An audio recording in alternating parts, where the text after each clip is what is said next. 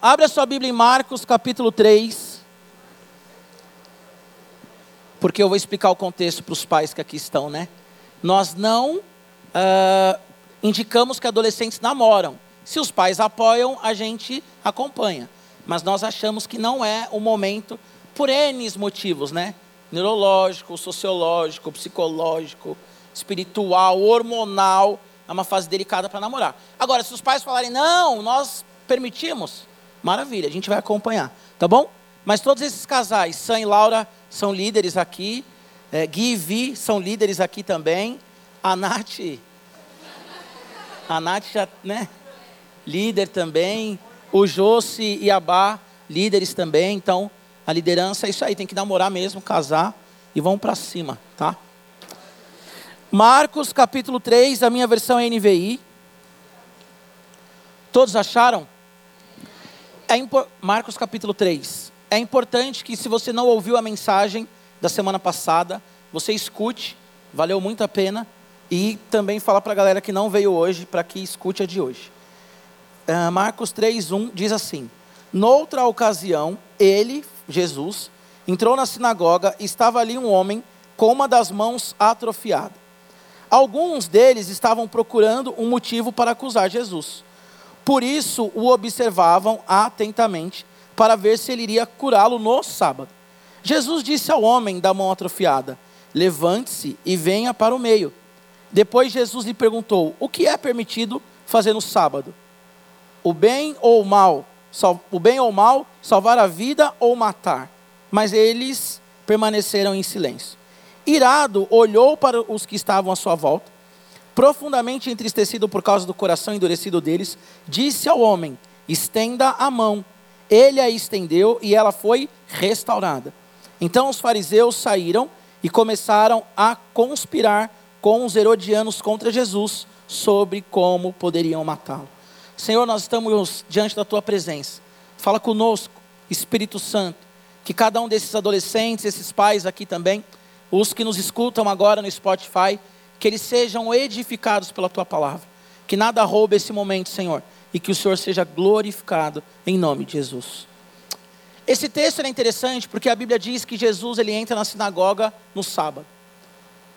E a Bíblia diz que quando Deus ele criou todas as coisas em Gênesis 2, ele contemplou toda a criação no sábado.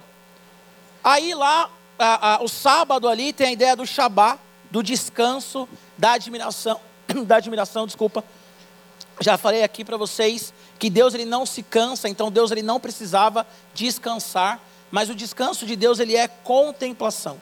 O que, que é contemplação? Admiração. É ele olhar e falar: tudo que eu fiz é bom.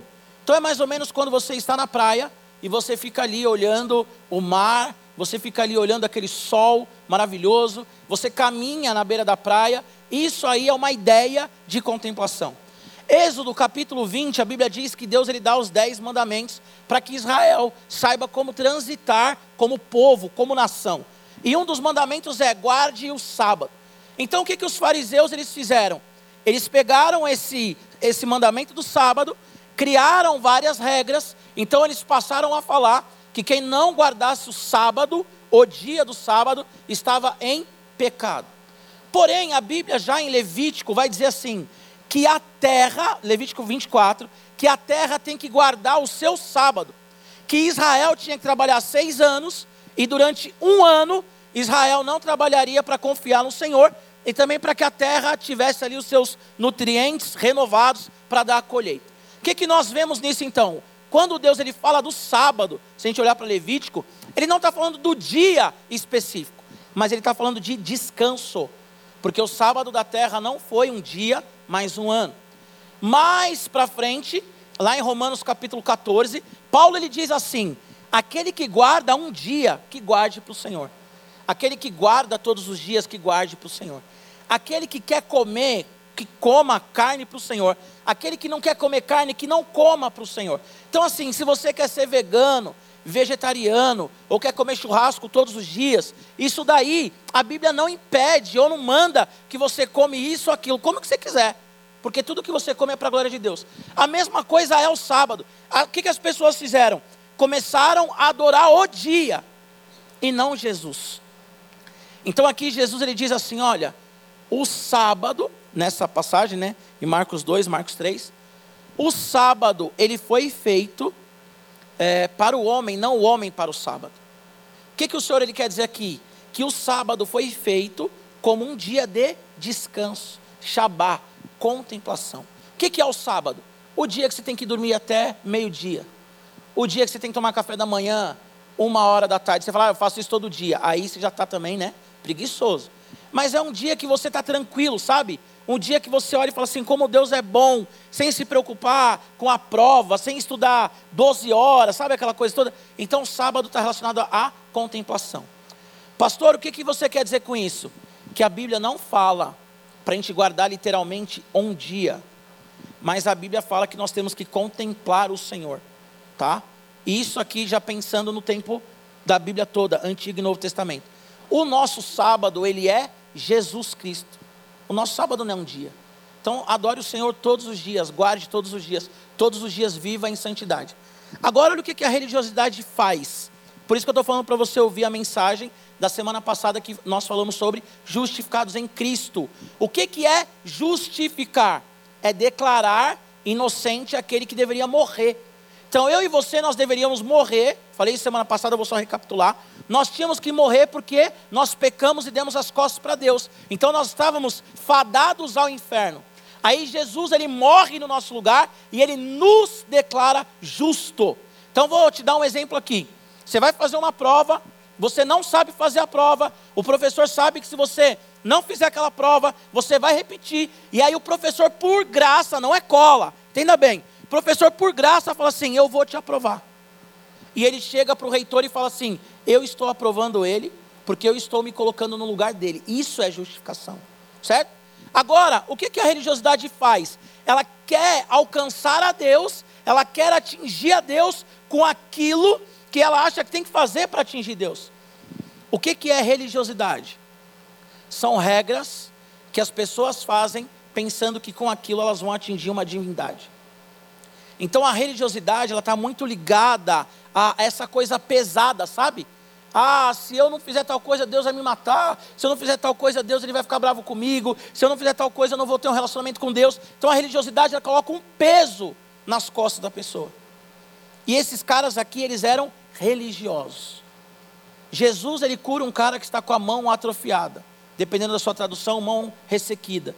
Aquele cara estava sem a mão ou com a mão, sei lá, já assistiu aquele, aquele filme é, Todo Mundo em Pânico, que tinha o cara da mãozinha, ah, meus germes, meus germes. Esse cara, ele era mais ou menos isso, a mão dele era uma mão atrofiada. Aí Jesus Cristo, ele vem, a Bíblia diz que Jesus, ele cura aquele cara. Quem aqui já viu uma cura física? Quem aqui já presenciou uma cura física? Eu já presenciei algumas. Então a Bíblia diz que Jesus, ele cura aquele cara. O que que os fariseus religiosos fazem? Pô, mas hoje é sábado, mano. Ele está curando esse cara no sábado. O que, que a religiosidade faz? Cara, entrou um pecador na igreja. Pô, mas esse maluco aí ele é pecador. Eu vi ele semana passada fumando. Ah, essa menina aí, meu, ela é da minha escola, ela fica com 10 pessoas por período, por dia. Antes do intervalo, ela fica com 10 pessoas. Essa menina está na igreja? Não, não, não, peraí, o que, que é isso? O religioso, quando ele vê Deus se manifestando na terra, ele fica incomodado. Por quê? Porque ele cria regras e na cabeça dele, só quem segue aquelas regras é que pode ter uma relação com Deus. Mas o que, que é o cristianismo? É um Deus que se fez homem para morrer no meu no seu lugar, para que nós tenhamos um relacionamento com Ele. O que, que é religiosidade? Eu faço coisas para ter um relacionamento com Deus, porque eu sou bom. O que, que é o Evangelho? Deus ele fez algo porque nenhum de nós tínhamos capacidade de nos relacionar com Deus. Ele fez algo, ele morreu na cruz do Calvário, para que hoje nós tenhamos um relacionamento com Ele. Essa é a, a, a mensagem do Evangelho. É um Deus que fez, e nós respondemos a esse feito. Por que, que eu leio a Bíblia? Porque eu amo o Senhor. Por que, que eu jejuo? Porque eu amo o Senhor. Por que, que eu estou aqui hoje? Porque eu amo o Senhor. Mas eu não estou aqui hoje porque pregando hoje eu vou ser salvo. Eu prego porque eu fui salvo. Consegue entender a sacada? Agora, algo muito interessante acontece aqui. No versículo, no versículo então 6 diz assim: Então os fariseus saíram e começaram a conspirar com os herodianos contra Jesus sobre como poderiam matá-lo. Sabe quem eram os herodianos? Os caras que trabalhavam para os romanos. Os caras que eram considerados pelaquela sociedade traíras. Eram os caras que viviam o relativismo, ou seja, eu sou judeu, mas eu vivo como eu quero. Olha que loucura isso, presta atenção, adolescente. O fariseu, ele era o cara extremamente religioso. Você não veio na igreja um sábado, 52 semanas, 52 sábados no ano. Você não veio um sábado. O que, que o fariseu fala? Vai para o inferno. Não tem vida com Deus. Ah, faltou um sábado de 52? Não é crente. Alguma coisa está errada. Esse é o fariseu. Esse é o fariseu. Nossa, Jesus curou no sábado. Esse é o fariseu. Ah, o cara, ele, no sábado, ele, ele carrega uma cadeira vai fazer um churrascão, carrega. Esse é o fariseu. Coloca várias regras. Ah, o cara não fez tal coisa, ele não é crente. O cara não fez tal coisa, Jesus não ama ele. O cara coloca várias regras. Agora, o que, que eram os herodianos? O oposto. Eu vivo como eu quero. Por que, que hoje essa mensagem eu falo que nós temos que viver como Cristo quer que nós vivamos? Porque o Evangelho, ele não é alcançado nem pelo religioso e nem pelo cara que vive como quer. Isso é viver como justificado em Cristo Jesus. Eu não faço nada para atrair o Senhor. Não há nada que eu possa fazer para que Deus me ame mais. Adolescente, escuta isso. Não há nada que você faça com que Deus te ame mais. Não há obra, não há jejum, oração, leitura. Nada que você faça que Deus vai te amar mais. Ele já te ama. E nós fazemos porque nós amamos Ele. Agora tem o outro extremo. Deus me ama, eu vivo como eu quero.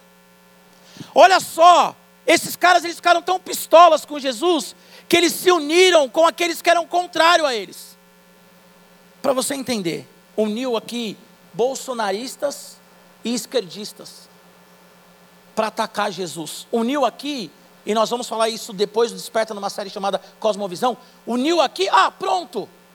Ai, não deveria falar isso, mas agora veio. Uniu corintiano e palmeirense, igual o Vitor Pereira, sabe? Já orei pela vida dele. Orei nada, brincadeira, não orei não. Mas fiquei bravo. Então o que acontece? Uniu, glória a Deus, né? Que o Flamengo perdeu lá pro, pro Al Hilal. Então, assim, uniu corintianos e palmeirenses. Uniu pessoas que eram antagônicas, pessoas que eram adversárias. Por quê? Porque essas pessoas olharam e falaram assim: Jesus, esse maluco está tirando. Porque Jesus ele confrontou a religiosidade, e Jesus confrontou, confrontou a libertinagem. O que, que é ser cristão radical? Não é você achar que você é melhor do que os outros. Sabe? Entrou uma menina aqui, como eu falei, que você sabe que a menina tem uma vida de pecado e você diz assim: ah, essa menina é pecadora. Essa menina não tinha que estar no radical. Essa menina ela não deveria nem pisar aqui. Sabe, nós colocamos as mesmas pessoas assim, as pessoas na mesma balança. A pessoa está 10 anos na igreja, a outra está um mês. A gente cobra o mesmo posicionamento. Ah, ela postou um vídeo escutando pagode, ela estava dançando. Ela tem duas semanas de evangelho. O que, é que nós temos que fazer? Orar por essa pessoa, abraçar essa pessoa e discipular essa pessoa. Mas o que, é que nós fazemos? Nós criticamos essa pessoa. Por quê? Porque nós esperamos dessa pessoa aquilo que um adolescente que está no Evangelho há cinco anos tem que fazer. Só que aí levanta-se quem? Os herodianos. Não, ela pode ir no pagode. E ela pode colocar um, o Senhor é meu pastor e nada me faltará com, com um biquíni cavadinho. Ela pode colocar um Jesus Cristo, eu te amo, te agradeço, Deus, sei lá, tomando alguma coisa. Ela pode fazer isso, porque eu tenho seis anos de evangélica, eu nasci no lar evangélico, eu venho no radical antes do Giba e eu faço isso. Qual que é o problema? O ser humano ele tende a ir para um dos dois lados. Ou nós somos o fariseu que falamos assim: pô, Jesus está curando no sábado. Peraí, está errado. Ou nós somos o fariseu que reclama de tudo, sabe? Fofoqueiro, fala mal de todo mundo. Sabe, aquele cara que é, é, lê a Bíblia todo dia, mas aí ele, ele se acha melhor do que o outro. Não, eu leio a Bíblia todo dia. Eu estou em todos os radicais, eu estou no domingo, eu estou na quarta. Eu sou homem, eu estou no culto de mulheres, porque eu frequento todos os cultos da igreja. Sabe, tem esse cara que ele é, e essa menina que é assim. Não, eu nasci sabe, misericórdia tal. E tem o outro cara que, tipo assim, tudo pode. E o que eu quero dizer para você é que se nós estamos justificados em Cristo, Jesus ele nos chama para um relacionamento com Ele. Nós não temos que ser religiosos, mas nós não temos que ser também legalistas, libertinos. Eu vou dar um exemplo meu e da Mariana, ela está saindo essa hora. Ixi. Quando eu conheci a Mari, ela trabalhava com obra de alto padrão, acho que eu já falei isso aqui. E um dia eu falei assim: Minha gata, posso levar você no trampo hoje? Começo de namoro, 11 anos atrás. Ela falou: Pode. Marcamos de nos encontrar ali na, no metrô da Sé. Eu morava ali na Liberdade, do ladinho. Fui lá e ela chegou. Aí veio a Mari. Cara, ela veio de longe assim, toda exuberante, sabe? Salto. Meu, a Mari só andava de salto, era outra Mariana.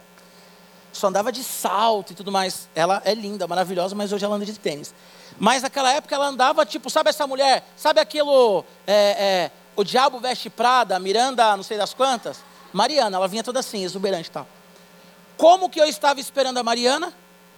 Camisa retrô do Corinthians. A camisa era cinza e branca. Uma calça tactel de escola. Eu estava com a touca, né? Uma touca preta cheia de bolinha. Um tênis Adidas furado que eu usava para jogar bola.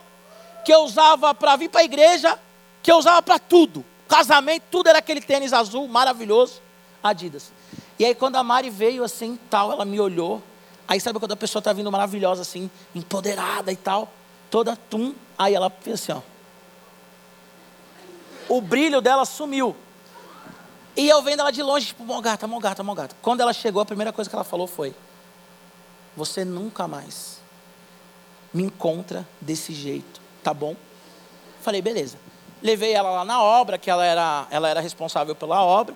Ninguém mexeu com ela também. Porque olharam, né? Ninguém ia mexer. Camisa lá do Corinthians toda suja, surrada. Aí depois de alguns meses, semanas, a gente foi na casa de um casal da igreja. E aí eu falei assim: o que, que eu vou fazer? Vou agradar a gata. Peguei uma calça jeans, uma camisa, um verde esquisito, aquele verde abacate estragado, né? Aí eu abotoei aqui, até aqui em cima, aqui a gola, aqui, ó. Tal. Cabelinho do lado, gelzão. E aí fui encontrar a Mariana. Falei, opa, hoje a Mari vai vir. Ela vai falar assim, meu amor. Aí a Mariana veio. Quando a Mariana me olhou, ela começou a rir. E ela falou assim, que roupa é essa? Eu falei, ó, aquele dia lá, tava, né, meu, todo maloqueiro tal, agora tô, tô bonita. Aí ela começou a rir, come... ai, ai, não era isso, não sei o que tal. Resumindo, eu passei na casa do Chiquinho, tirei a camisa, joguei no lixo. Peguei o, a camisa estava menor do que eu, segundo ela. Mas o que eu quero dizer com isso, cara? Ou a gente vai para um lado, ou você, aqui usando essa analogia, é muito maloqueiro, ou você se descaracteriza e usa uma roupa que não é sua roupa. E no evangelho radical é a mesma coisa. Ou nós somos fariseus, tudo é pecado, nada pode, pessoa vai para o inferno, não é digna de estar na minha célula. Sabe? O cara, ele chega na célula, os caras olham assim e falam assim: Não acredito que esse maluco veio na célula, mano. Não foi esse maluco aí que postou tal coisa semana passada? A gente começa a criar coisas. Não foi essa mina aí que postou. E aí a pessoa sai da igreja. E muitas vezes nós falamos assim: saiu da igreja porque não queria ser mudado. Só que a pessoa era nova na fé. E ninguém cuidou. Ninguém abraçou. Ninguém discipulou. Ninguém falou: Oi, tudo bem? Qual é o seu nome? E ainda nós falamos assim: Fulano é mó mala. Veio aqui no radical, estava eu e a minha panela, que a gente cresceu desde o kids, junto, desde o berçário, e o cara não veio falar comigo. Cara, o cara chegou no ambiente. Cumprimenta o cara. Abraça o cara. Abraça a menina. Só que também nós temos o outro extremo. A menina que está na igreja há cinco anos, quatro anos, que vai sair desse culto hoje e já vai ficar aqui, ó, Ai, lindo, não sei o que, estou pensando em você. Vamos sair hoje para dar uns beijos? Eu já fui na igreja mesmo, agora é hora do beijinho. Ai, agora é hora do, sabe? A, oh, uma coisa que a Mariana postou esses dias, eu vou reproduzir aqui porque eu acho que ela tem razão. Eu não entendo por que, a, a maioria não, alguns de vocês, vai um terço, tem os melhores amigos no Instagram. Caguetar agora que tem uns pais aqui, né? Tem os melhores amigos no Instagram. Aí vocês postam rolê no Instagram. Aí vocês postam indo no jogo de futebol, posta indo na festa da amiga, posta a escola, posta tudo. Aí quando vocês vão postar sobre Jesus, para os melhores amigos escondido. Eu não consigo entender isso, não entra na minha cabeça. Deus ele fez um milagre na minha vida. Você coloca nos melhores amigos para 10 pessoas que já vêm na igreja. Só que aquilo tudo que você faz fora, você coloca lá para todo mundo ver. E você gosta que as pessoas vejam. Olha, eu vou na igreja, eu vou no radical, mas eu sou da hora, mano. Olha o rolê que eu faço. E aí, quando você vai postar sobre Jesus para os melhores amigos, que tipo de crente é você, adolescente? Nós não podemos ser hipócritas. O apóstolo Paulo, Gálatas capítulo 2, a Bíblia diz que Pedro estava com Paulo conversando e comendo com os gentios. Quem eram os gentios? Não judeu. A Bíblia chega, fala que chega Tiago e os judeus. Pedro pega e fala assim: opa, sou judeu, rapaziada. Judeu não se mistura com gentil. E aí ele se afasta do gentil. Paulo olha para Pedro e fala assim: Pedro, esse é o termo que ele usa, Gálatas 2. Pedro, hipócrita. Porque quando os judeus não estavam aqui, você estava com gentil, irmão. Agora você está junto com os judeus, está dando as costas para o gentil. Sabe o que eu quero dizer para você? Você, menino e menina, são hipócritas. Se vocês vêm aqui, adoram o Senhor e buscam a Deus, e sai daqui e vive uma vida de pecado. É hipocrisia pura. Você postar o dia inteiro e quando você vai postar sua vida com Deus, você posta para os melhores amigos. Isso é hipocrisia. Eu não preciso ver que você tem uma vida com Deus, eu te conheço. Quem tem que ver são as pessoas que não conhecem Jesus. Isso é hipocrisia. É hipocrisia. Você fazer um rolê e beijar em duas, três bocas. Isso é hipocrisia. Giba, mas você acabou de falar que a gente não pode julgar a pessoa que tem um mês de, de convertido. Quanto tempo você tem de convertido? Quanto tempo você vem no radical? Quanto tempo você está numa célula? Quanto tempo? Bem-vindos, Interteens. Podia ser uma pregação mais gostosa. Ai, meu Deus. Eu preparei a mensagem, depois eu lembrei que era um negócio. Mas se eu tivesse lembrado, prepararia assim mesmo. Cara, quanto tempo vocês vêm na igreja? Ah, eu nasci num lar cristão. Se você não tiver um encontro com Jesus, você vai para o inferno. Eu sou de berço cristão, vai com berço para o inferno. Chegar lá no inferno vai ter uma ala, berço cristão. E lá um monte de neném. Olha que louco. Quando você fala assim, eu vim de um berço cristão, você é um neném, está no berço ainda. Então sai do berço, tem um relacionamento com Jesus. Você já tem 14 anos, 15 anos, 16 anos. Você já sabe o que você faz na sua vida, você já sabe o que agrada a Deus ou não. Esses caras aqui, uns estavam preocupados que, ah, ele curou no sábado, pecador. Os outros estavam assim, esse maluco aí, ele é muito moralista, vamos acabar com ele. E a maioria de nós transitamos nesses dois lados. Ou é religioso demais, sabe? O que eu estou aqui falando não é da liberdade para você pecar, mas tem gente que quando esquece, não é para você esquecer. Presta atenção no que eu vou falar, não é para você esquecer. Mas tem gente que quando esquece de fazer o devocional, ou quando não conseguiu, meu Deus do céu.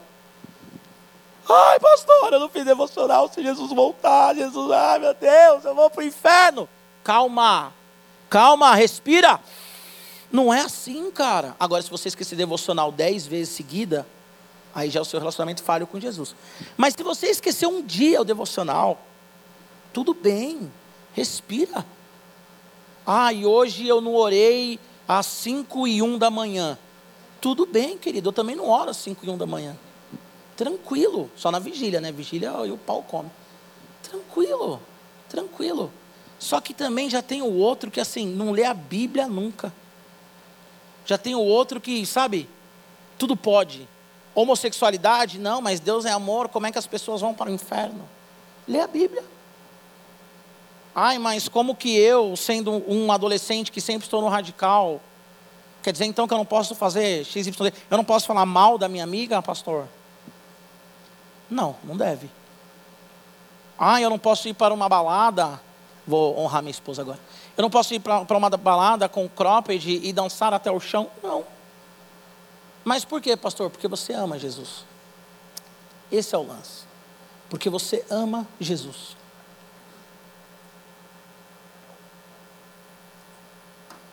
o Evangelho, ele é uma pessoa que entendeu quem é Jesus. E ele se relaciona com Jesus. Por que, que Paulo fica pistola com Pedro? Meu, você estava aqui com os caras, agora chegou os outros, você saiu fora. É engraçado, é engraçado, mas é real. Tem um monte de crente 007 na igreja. O que é o crente 007? Ninguém sabe que ele é crente. O crente que ninguém sabe. Se as pessoas, se, se vier um visitante aqui na igreja e te ver na igreja, vai falar assim: Mano, esse maluco aí é da igreja. É mesmo que esse maluco aí é da igreja? É. Ah, não, mas ele deve estar vindo a primeira vez igual eu. Aí vem eu aqui, pastor, né? Enganado, tontão. Ô fulano, vem aqui fazer uma oração, porque você é uma grande bênção na igreja. Aí vem o cara do radical assim, estou dando um exemplo, tá exagerando, líder em treinamento. E aí, radical!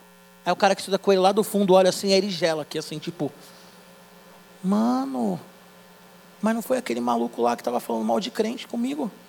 Não era aquele maluco lá que a gente estava falando vários palavrões na escola? Meu Deus, e agora? Alguns de vocês aqui, e a minha oração é para que haja uma correção, vocês têm vergonha de Jesus. Só que chega na igreja, é outra pegada, fervoroso. Uau! Mas tem vergonha de Jesus. Sabe? Tem vergonha do Senhor. E você tem que parar de ter vergonha de Jesus. Eu postei lá do Povotal que esses dias, repostei no Instagram. Jesus ele morreu por nós publicamente. Nós queremos servir ele em secreto. É engraçado que poucas pessoas vão ao secreto orar, mas quer servir ele em secreto. Por quê? Porque tem vergonha. Sabe? Até porque não entendeu o que é o evangelho.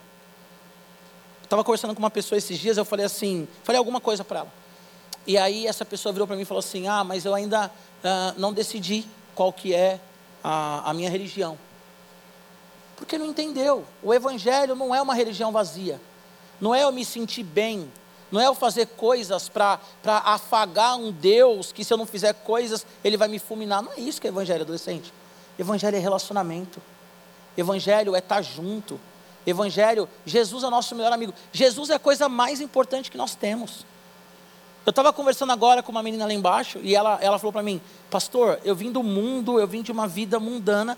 Quando eu conheci Jesus, é inexplicável. Sabe? E ela falou: Eu fiz tanta coisa procurando Jesus e não achei.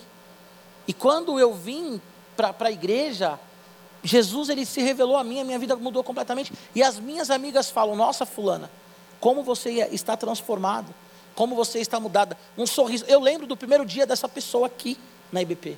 Eu lembro o dia que ela aceitou Jesus. E hoje o semblante é completamente diferente. Sabe por quê? Porque Jesus sustenta ela. Jesus alimenta ela. Adolescente, a sua vida vai ser uma vida incrível se você tiver uma vida real com Jesus. Não se você ficar preocupado com, ai, ele está curando no sábado. Ai, olha quem está na igreja. Ai, eu li a Bíblia toda, cinco vezes na vida, você nunca leu nenhuma, pecador. Quando você largar isso, você vai entender quem é Jesus. Agora, quando você deixar de ser um hipócrita também, do tipo assim, eu venho para a igreja, mas eu faço o que eu quero. Eu venho para a igreja, mas eu xingo os meus pais. Eu venho para a igreja, mas eu brigo com a minha mãe. Eu venho para a igreja, mas eu não estou nem aí. Eu colo mesmo. E problema. Eu venho para a igreja e não quero saber. Eu vivo como eu quero. Você também não está vivendo o evangelho. Deixa eu te falar uma coisa. Jesus, ele é a terceira via. Não é nem lá e nem cá não é nem 8 nem 80. Nós temos que tomar cuidado com o tipo de evangelho que nós vivemos. Jesus não é essa coisa pancada, não pode, não pode, não pode, não pode. Ai, opressor! Esse não é evangelho. Mas também não é pode, pode, pode, pode. Posso tudo. Posso tudo. Posso tudo. Posso sair daqui hoje e fazer o que eu quero. Meu corpo, minhas regras. Mentiram para você. Seu corpo, as regras de Deus. Ponto. Deixa eu te falar uma coisa para a gente orar. Nós temos o livre arbítrio até o momento que o Senhor ele nos encontra. Depois que você entra no relacionamento com Deus, acabou o livre arbítrio. Ah, eu decido o que eu faço. Não decide. Se você decidir, você vai cair num grande, no, no mar e um grande peixe vai te engolir. Aí o pau vai comer e você vai entender o que é. nós fazemos aquilo que nós queremos até o momento que a gente encontra com Jesus. Encontrou com Jesus? Já era, filho. Já era. Vou dar um exemplo aqui para vocês entenderem. A maioria de vocês aqui, 98%, 99% não são casados. Mas deixa eu te falar uma coisa. Depois que você casa, acabou, é vida de casado. Ah, eu quero agora jogar videogame de segunda a segunda de madrugada. Não deveria, nem não casado, né? Mas depois você casa, acabou, filho. Acabou, não tem mais vida de videogame. Casamento é bom, tá, gente? Quero deprimir vocês não. Eu já falei para vocês também. Eu tinha um grupo de amigos que a gente jogava War toda semana, assim. Quando era tipo férias, assim, é, feriado, tipo carnaval, era dois, três dias jogando War. Casei, filho, casou, casou. Vou deixar minha mulher em casa com minhas duas filhas e falar assim: Ô, Marcão, vamos jogar War. Deixa as mulheres aí com os filhos, vamos passar a madrugada jogando War. Todo dia. Acabou, acabou, filho. Com Jesus é a mesma coisa. Ah, eu quero viver do meu jeito. Você entregou sua vida para Jesus? Entreguei. Agora é do jeito dele. Acabou. Acabou. É do jeito dele. Ah, eu quero fazer o, o que me dá na telha. Entregou a vida para Jesus? Entreguei. É do jeito dele. Nós temos que viver em Cristo, como justificado em Cristo. Não tenho que fazer nada para atrair a atenção dele no sentido dele me amar mais. Não importa o que eu faço, ele já me ama e tudo que eu faço é uma resposta a esse amor. Tá certo? Hoje, por exemplo, eu não venho aqui com a camisa surrada do Corinthians, calça tactel e tênis Adidas furado, porque eu amo minha esposa, mas também não veio com uma camisa até aqui, né? Toda apertadinha com verde abacate estragado. Que eu amo a minha esposa. Simples. Não quero que ela ri de mim e nem minhas filhas. Agora são três pessoas para rir, então quando era uma só era mais fácil. Imagina as meninas rindo. Papai! Dá uma segurada que vocês são minhas filhas, eu posso corrigir vocês. Brincadeira. Quem é você? Olha aqui para mim. Quem é você? Você é o fariseu que julga todo mundo, só você é o bom. Supra-sumo, você é melhor do que Davi, Abraão, Moisés, Paulo, Pedro, João. Você é melhor do que todo mundo, você é o, o bala. Jesus te olha e fala: Como você consegue ser assim? Jesus te olha e fala assim: Uau, que inveja da sua espiritualidade. Jesus ele olha para o pai e fala assim: Pai, ele tinha que morrer na cruz. Quem é você? O fariseu que acha que a sua espiritualidade é da hora, você fala de todo mundo. Ou você é o outro que não fala de ninguém, só que faz um monte de besteira pega o celular e vê coisa que não tem que ver, fala o que não tem que falar, tem namorado escondido, tem namorada escondido. Esses dias eu ouvi um cara, um cara me falou, ele falou assim, muito louco, né, pastor? Olha o que o cara me falou. Muito louco, né, pastor? Eu falei, o quê? As pessoas perto de você, elas são diferentes, né? Eu falei, ah, é? Ela falou, é os rolês, tem uns rolês que quando você não tá, que a conversa é diferente. Aí eu vou fazer uma pergunta para você, bem sincero. Isso me entristece? Sim. Mas isso me causa algum dano? Não. Agora, isso pode causar um dano a você. Porque se você na frente do pastor você é uma coisa, e longe do pastor você é outra, cara, você não entendeu o que é o evangelho. Eu olho para vocês e eu visualizo aqui pastores, missionários, médicos que vão exercer a profissão por meio da. É, é, pregar o evangelho por meio da, da, da, da profissão. Advogados, né, Dani? Passou aí. Graças a Deus. A Beli também passou. Sabe, eu vejo engenheiros, empresários. Eu vejo pessoas aqui glorificando Jesus. Mas vocês têm que ter uma vida de verdade com Deus. Não dá para ter uma vida de mentira. Não dá para viver um Deus que a religião coloca. Guarda o sábado. Se você não guardar o sábado, vai te fulminar. Se você não fizer tal coisa, você vai para o inferno. Esquece isso. Se você já é salvo, você é salvo. Mas não dá para viver um evangelho também que você faz o que você quer. A Bíblia diz que a gente tem pessoas que falam assim: "Ah, mas o palavrão é só uma expressão". A Bíblia não fala nada contra. A Bíblia fala para a gente não falar a palavra torpe. Sabe o que é palavra torpe? Amaldiçoar, palavrão. Ah, mas a Bíblia não fala que eu não posso tal coisa. A pessoa quer que apareça escrito assim, ó. Fulano, vou dar o um exemplo, tá? Tá aí na moda. Fulano, não beba gin. O que é que está escrito assim na Bíblia? Não vai estar tá escrito isso. Mas você sabe, como cristão, como agradar Jesus. Se você ama Jesus, você sabe como agradar Jesus. Cara, eu estou aqui, a Mari está aqui, os líderes estão aqui. Você tem líder de célula, você tem líder de ministério. Nós estamos aqui para te ouvir e para te ajudar. Nós estamos aqui para pegar na sua mão e falar, vamos junto. Ah, tá difícil. Eu sei que tá difícil, cara. Para mim é difícil também. Para nós é difícil. Deixa eu te contar um segredo. Deixa eu te contar um segredo. Hoje eu não tive tempo de almoçar, correria da vida. Cheguei para minha esposa um pouco antes da pregação, falei assim, ó, arruma alguma coisa para mim comer que eu tô com tontura. A Bá foi lá embaixo atrás de mim, ela me pegou com um pão na boca, assim, Porque a gente tem problema, cara. Não estou no melhor do meu físico aqui hoje. Depois vou conversar, tenho, tenho acho que três conversas aí marcadas. E vou conversar. E vou para minha casa feliz. Amanhã vou dar aula. Amanhã estou na escala dos cultos e acabou. Não é fácil para mim também. Não é fácil. Não é fácil. Pregar, pregar, pregar, pregar e, e ver o pessoal saindo daqui e fazendo um monte de besteira. Não é fácil. Não é fácil para ninguém. Só que nós temos que nos ajudar. Nós temos que caminhar juntos. Nós não temos que ser fariseus nem herodianos. Jesus não pode escandalizar o nosso coração. Jesus, ele veio exatamente para mudar o nosso coração. Não é nem lá e nem cá, não é nem Palmeiras e nem Corinthians. Nem Flamengo também. Não é nem lá nem cá. Como que você tem vivido? Como que é a sua vida? Ah, pastor, eu faço o que eu quero. Está errado. Não, eu sou rígido. Porque se eu não for rígido, Jesus não me ama. Está errado. Não entendeu a leveza do Evangelho. O Evangelho é leve. O cristianismo é leve. Quando Jesus ele vem ao nosso encontro, a coisa muda completamente. Se entrar alguém que você considera muito pecador por essa porta,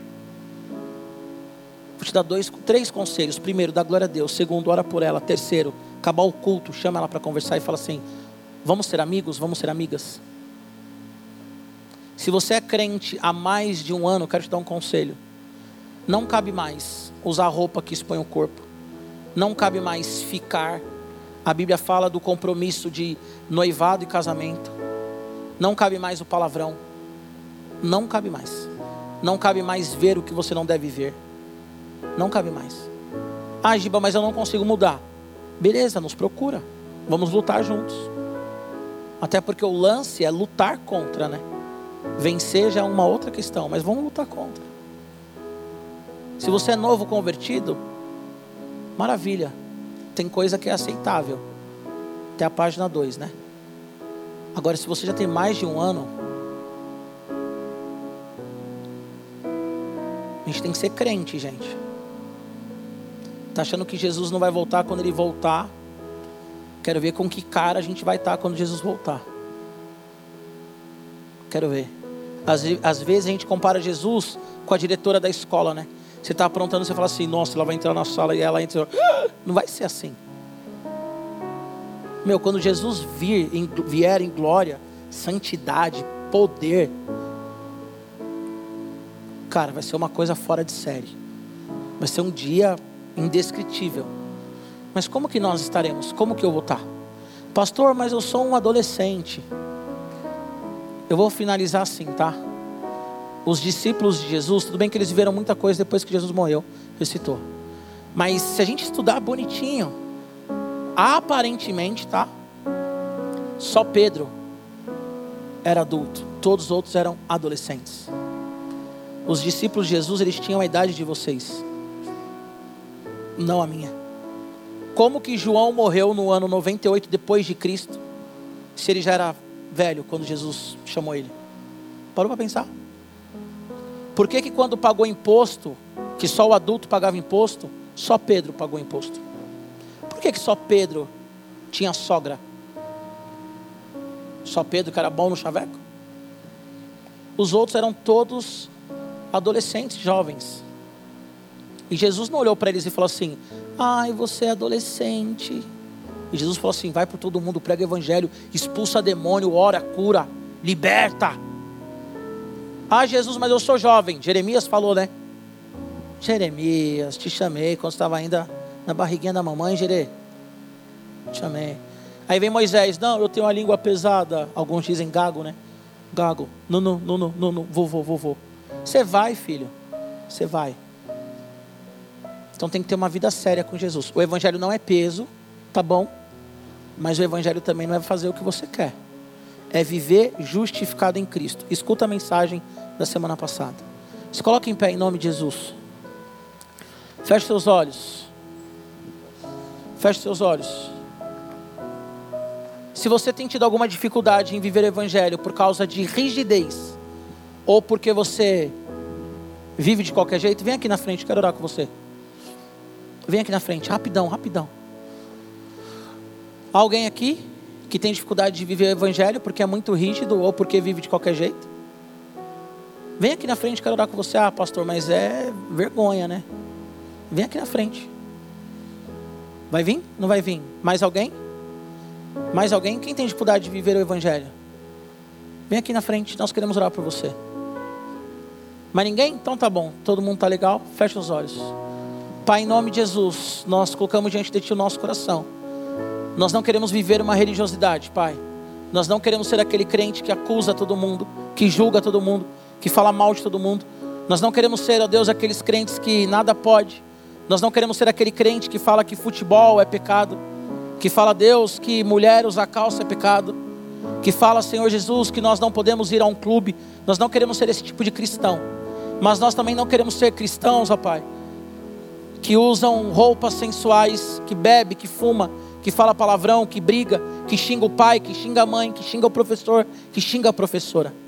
Nós não queremos ser, ó Deus, como os herodianos, que eram judeus, mas serviam Roma. Mas nós também não queremos ser como os fariseus, que pegou um ato de amor, que é o sábado, contemplação, e transformou esse ato de amor numa regra. Pai, em nome de Jesus, nós colocamos a tua filha aqui, à frente, no teu altar. Pedimos a Deus que o Senhor guarde o coração dela. Que em nome de Jesus ela viva o Evangelho, Deus, da graça, o Evangelho da justiça, o Evangelho, Senhor Jesus, do amor, o Evangelho que vem do Senhor para nós. Pai, eu coloco cada pessoa que está me ouvindo agora, cada adolescente, cada jovem, cada pai, cada mãe, em casa e aqui também. Que em nome de Jesus nós vivamos, ó Deus, o Evangelho da cruz, o Evangelho da graça, o Evangelho da misericórdia, o Evangelho da justiça, Senhor não o evangelho engessado, Pai. Que esses adolescentes não se afastem da igreja, que eles não se afastem do radical, que eles não se afastem, Senhor, da tua presença, por achar que o evangelho é pesado, porque o evangelho é leve. Que eles compreendam de fato o que é o cristianismo, mas que eles não fiquem também na igreja de qualquer jeito, Senhor. Que eles não fiquem na igreja de qualquer forma. Que ninguém aqui venha brincar de ser crente. Eu sei que cada um deles tem a sua luta. Eu sei que cada um deles tem as suas limitações, mas que eles não brinquem de ser crentes, ó Deus. Que eles lutem com todas as forças para viver uma vida que te agrada, Senhor. Para viver uma vida que exalta o teu nome, Deus. Para viver uma vida leve, Pai. Em nome de Jesus. Amém. Aleluia. Aplauda Jesus.